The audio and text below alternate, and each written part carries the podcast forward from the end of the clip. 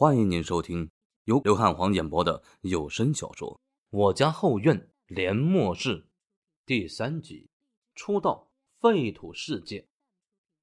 一间封闭的房间里，虚空微微波动，一扇虚无的大门从虚空中打开，光芒一闪，一个身穿黑色齐膝长款风衣、身材瘦高。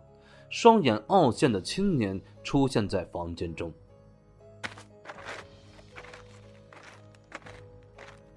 青年身后背着夸张的双肩包，背包鼓鼓的，似乎装着不少东西。他刚一落地，便好奇的打量着四周。然而，房间里空荡荡的，什么都没有，并没有什么好看的。这里就是废土世界。青年满脸疑惑，自言自语：“可惜附近没有人，确切的说是连一点声音都没有，静的可怕。这时候如果有人回答他，那一定是鬼。次元之门还是很靠谱的嘛，把我传送到这么安全的地方。”在房间里走了一圈，青年啧啧称赞：“次元之门的确很人性化呀。”这个房间是封闭房间，没有窗户，四周都是苍白的墙壁，只有一扇紧锁的铁门连接着外界。青年用手在铁门上敲了敲，铁门顿时发出咚咚的低沉声，看起来很结实，至少他小胳膊小腿的没有本事把它推倒，生命有了保障。青年紧绷的神经慢慢松懈下来，任谁面对传说中恐怖的生化怪物，也不可能淡然处之。哎呀，接下来怎么办呢？难道要待在这里十天？不行不行，我张一峰好不容易下定决心闯到末世，还把仅存的一千块钱用完了。如果不出去扫荡一番，怎么对得起我的付出呢？张一峰自言自语，目光陡然坚定起来。嘎吱，沉重的铁门被打开。张一峰探头探脑，像做贼一般向着外面走廊两侧打量，没人，安全。走出房间，张一峰神经兮兮的，手里死死握着西瓜刀呀，目光却是盯着房门看。他的手。还搭在铁门门柄上，一条信息出现在脑海中：“次元之门一级。次元之门连接着现实世界，辅助除宿主本身外，还可携带，还可携带五十千克非生命存在的物体，冷却时间二百三十九小时五十分。”突如其来出现在脑海中的信息，顿时让张一峰警惕起来。经过思考。他知道自己穿越废土世界后，次元之门变成了这扇铁门，也就意味着这扇门在十天之后会成为他逃离废土世界唯一的通道。必须记下这扇门的门牌号呀！咦，二零五室，铁门上有一行凸起的数字，吸引了张一峰的目光。他露出若有所思的神色，自言自语道。二零五室，莫非这里是这座城市的某座写字楼？一般只有类似写字楼或者是高层住宅区才会出现这样的标志呀。末世对生活在现代的人来说，只有三个词来形容：虚幻、恐怖、死亡。虚幻是人们根本不相信末世会降临，现实世界不乏脑洞大开、极其优秀的科幻电影。里面真实的记录了末世降临的惨状，可那又如何呢？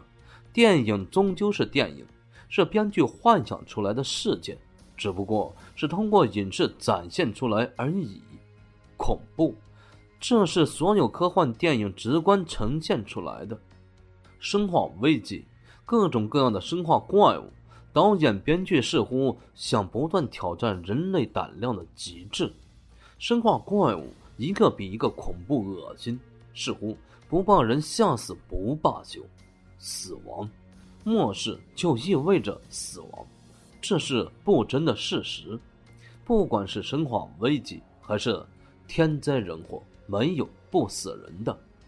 这也是所有人不希望末世到来的根本原因，因为谁都不想死。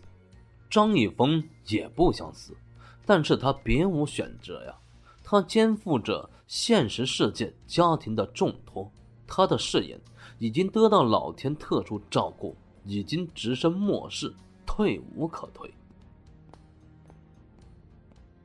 他尽可能的压低脚步声，但是。高筒军用皮鞋踩在地上，还是发出响亮而清脆的声音，在安静的走廊里传得很远很远。张一峰的心脏骤然揪紧，他在祈祷，也在害怕，会不会突然出现一头怪物，然后他就欧我了。走廊的两头有楼梯直通楼下，至于电梯，指示灯还亮着，但。张一峰没胆量去做，因为他不确定，在他打开电梯的瞬间，会不会有一头丧尸飞扑出来，咬断他的脖子。当然，最重要的是，这里是二楼，走几步就到一楼了，这还要去坐电梯吗？不是脑袋有病吗？踏着楼梯下楼，张一峰突然就不害怕了。或许是这么长时间没有碰上丧尸怪物，他已经产生侥幸心理。可是，人吓人吓死人呐！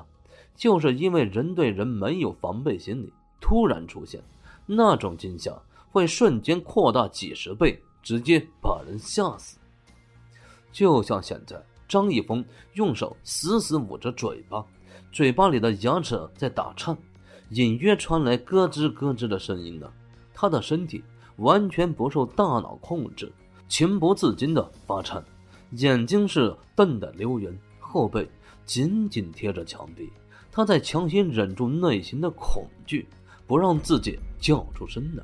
因为一楼大厅里出现二十多个动作僵硬、歪歪曲曲、走来走去的丧尸，他们身穿各色的衣服，有工作人员的制服。也有西装笔挺的成功人士，还有一些穿着休闲的年轻男女。他们苍白没有血色的脸上浮现细小的裂纹，如同树皮一样，似乎快要脱落下来，隐隐露出皮肤下面猩红的血肉。张一峰是真想吐啊，但硬生生憋了回去。这让他想起一部电影，电影里的主角。在飞机上喝牛奶，飞机起飞，主角晕机，场景跟张一峰现在的情况是一模一样了。当时他笑得死去活来，暗暗鄙视主角的恶心。现在他也很想笑，但是笑不出来呀。他也想鄙视自己，但是他没病。大厅里的丧尸呢，如同孤魂野鬼，漫无目的的游荡着，他们目光呆滞。似乎没有思想，像是钟表的指针，不停的做着钟摆动作。看到丧尸没有立刻扑上来，张一峰恐惧的心情慢慢舒缓下来，但脸上依旧流露着浓浓的惊惧，手里的西瓜刀横在胸前，眼睛细细打量着丧尸。他们似乎看不见我。楼梯正对着大厅。按理来说，只要张一峰刚一出现，便会被丧尸看在眼里。但是现在，丧尸自顾自的走路玩呢，根本就没有搭理张一峰。这说明什么？说明丧尸眼睛瞎啊！哎，看不到就好，看不到就好。张一峰擦了擦头上的虚汗，小心翼翼的挪动步子，向着大厅中央靠近。这些丧尸虽然没有智慧，跟行尸走肉差不多，但站位的本事可不弱啊！二十多个丧尸来回走动，直接呀封住了大厅的出口。所有人想要离开大厅，就必须从丧尸中央穿过去。跟丧尸近距离接触很刺激，有木有？张一峰害怕的要死呀！大口大口吞咽着口水。哎呀，我的嗨！为了钱，他豁出去了，向着大厅出口快步走去。近了，又近了，他距离丧尸的距离越来越近了。他甚至能闻到丧尸身上浓浓的腐臭味道，还能清晰的看到丧尸脸上脱落的皮肤。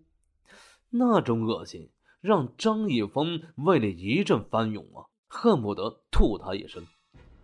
这时，一头丧尸突然转身，毫无焦距的目光，空洞的眼神，呆呆的凝视着张一峰。张一峰只觉一股寒意直冲脑门。忍不住倒吸一口凉气，怎么办？他发现我了，我要死了吗？很多人都在问：人在死亡的时候会看到、想到什么？那是一种什么样的感觉？张一峰可以非常确定、肯定以及一定的告诉他，大脑一片空白，都不知道自己是怎么死的。当然，他说的话都是废话，因为还活着，没有死。丧尸开个玩笑，能把人吓死。这个丧尸插着张一峰的肩膀，旁若无人的走过。他的眼里只有对面的公示牌，上面有一个美丽女工作人员的照片。张一峰顿时哭笑不得：“你妈的，原来丧尸跟人一样啊，也是见色忘食的东西呀！”侥幸逃过一劫，张一峰脑海里。飞速回忆着刚才短暂的接触，他几乎可以百分之一百肯定，丧尸没有视觉，只有微弱的嗅觉。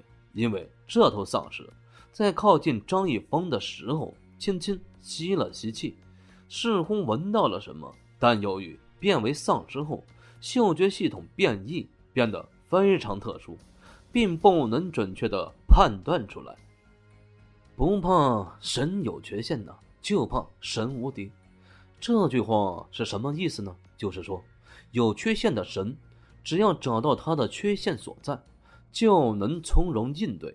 现在张一峰知道丧尸的缺陷，心中的恐惧再度削减。他扩大脚步的长度，像是在人群中翩翩起舞，在丧尸中自由穿梭，笨拙的动作。像头穿着西服的北极熊，不忍直视我，安全从容地走出大厅。张一峰笑容满面，狠狠竖起中指。若非有丧尸在场，他很想大喊一声：“还有谁？”电信大楼，站在这座高十层的大楼前，门框上熟悉的标志，顿时让张一峰知道这里是哪里。毫无疑问。这里就是这座废弃城市的电信大楼。张一峰有些困惑：电信应该是现实世界的东西呀，怎么会在废土世界出现呢？难道两个世界存在相似之处？他的疑问没有答案，因为你不能奢望大厅里的丧尸来回答你的问题。哈哈，废土世界真是越来越期待了，颤抖吧！凡人怪物们，你们的王者我降临了！咔嚓，一声轻响，张一峰脚下的玻璃碎裂，天地顿时静了。大厅里的丧尸齐齐转身的，他们也静了。只有张一峰满头冷汗，他是真的惊了。一道道兴奋的吼声呢，状若苏醒的恶魔，疯狂的朝着张一峰冲来。最恐怖的是，随着丧尸的吼声传开，安静的城市瞬间沸腾起来。四面八方呀，黑压压的丧尸涌出来，张牙舞爪，群魔乱舞，好不热闹。老子对天发誓，丧尸还有非常敏锐的听觉呀！感谢您的收听，本集播讲完毕。喜欢的话，请点赞、关注、订阅、转发朋友圈。支持主播。